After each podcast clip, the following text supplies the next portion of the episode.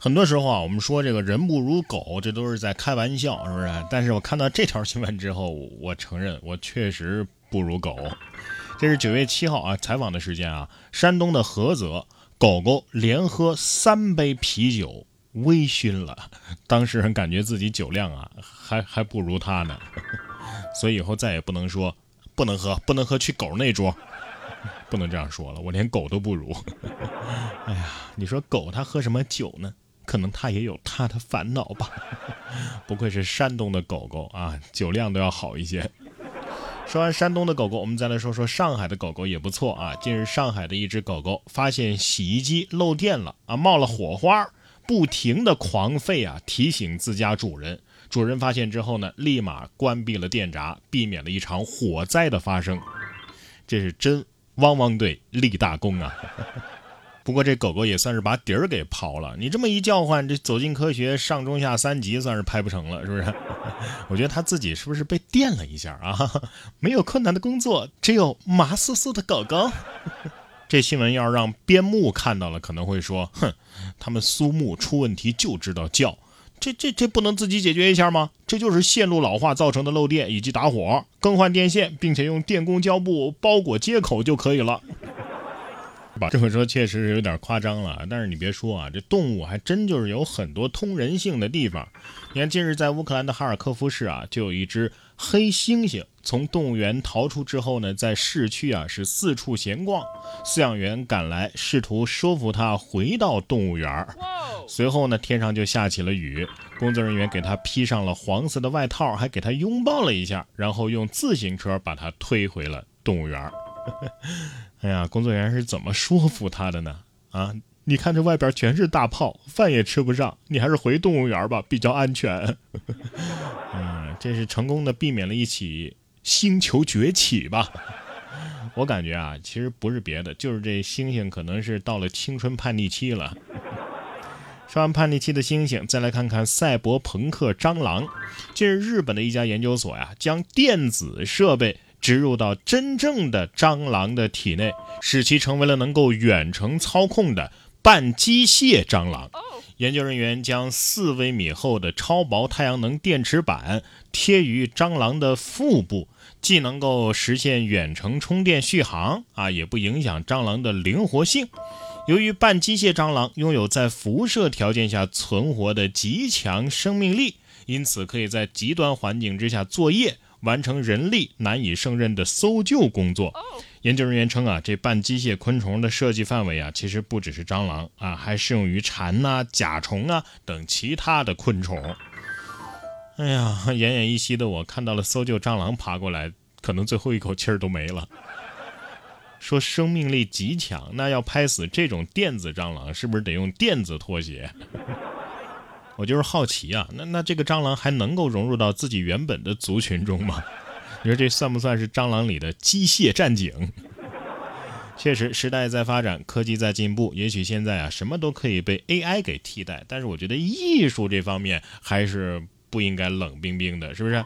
在今年的美国科罗拉多州的博览会艺术比赛的数字类别当中，三十九岁的游戏设计师艾伦的作品《太空歌剧院》夺得了头奖。而这幅画作呢，是艾伦使用 AI 绘图工具完成的，这就引起了不少的来自人类艺术家的指责。艾伦对此表示说：“呀，我不会为此道歉的，我赢了，我没有违反任何规则。”而两位类别评委此前其实是不知道他用的是 AI 工具，但是随后两个人也都表示，即使他们知道，也同样会授予艾伦最高奖项。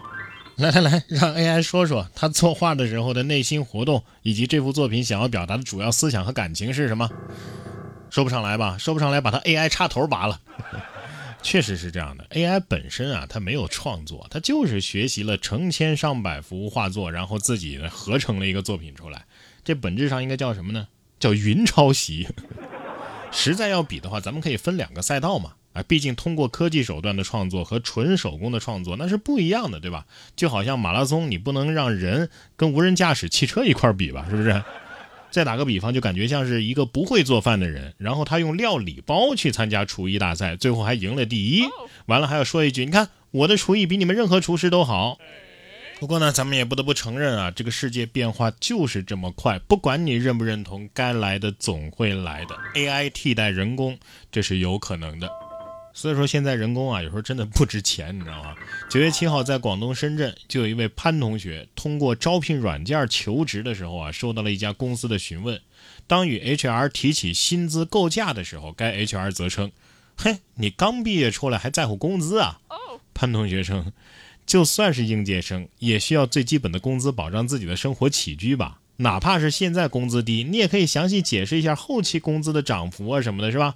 但是对方呢，甚至根本就不愿意去给你画这个饼，所以这种回复啊，让他觉得对方很没有礼貌，而且没有职业素养。哎呀，HR 还不如这么问呢：你刚毕业，我们给你一个工作，你怎么好意思找我们要钱呢？是不是？那反过来说，哦，你们这么有前途的公司，怎么还在乎盈利呢？是不是应该把注册资金直接给大伙分了算了？你说有没有这样一种可能？我的煤水电网、通讯、吃饭、租房子都得要花真的钱呢？对呀。怎么现在连画饼都懒得画了？真的是。你别说，这真需要花钱的地方啊，还是挺多的。你想过去移动公厕上厕所，不仅要付费啊，而且还要限制时长吗？这是八月三十一号的福建金丰这间厕所的门口啊，挂了一个提醒啊，先看清楚是否有人，然后扫码之后立即推门，五秒之后它就会自动锁门，旁边呢是收费的二维码。结果付了十块钱之后呢，男子进了厕所，手机上弹出一个页面，上面有两个选项，一个是开，一个是结束订单。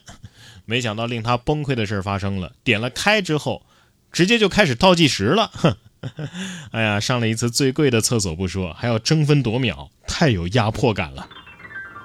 这应该算是厕所刺客了吧？十块钱拉一次，一分钟一块钱，这也太贵了，不拉了。拉屎现在都这么卷，吃个面才八块钱，然后把它拉出来需要十块钱，你想想看这个。哎，不过其实大家也不用太担心时间的问题，能认头花十块钱去上这个厕所的，那肯定是火急火燎的啊，吊着一口气儿，所以很快就能解决。但是啊，但是你说万一万一时间到了还没解完手，是直接自动敞门给外边现场直播吗？哎呀，前有二舅治好了精神内耗，现有移动公厕治好了陈年便秘。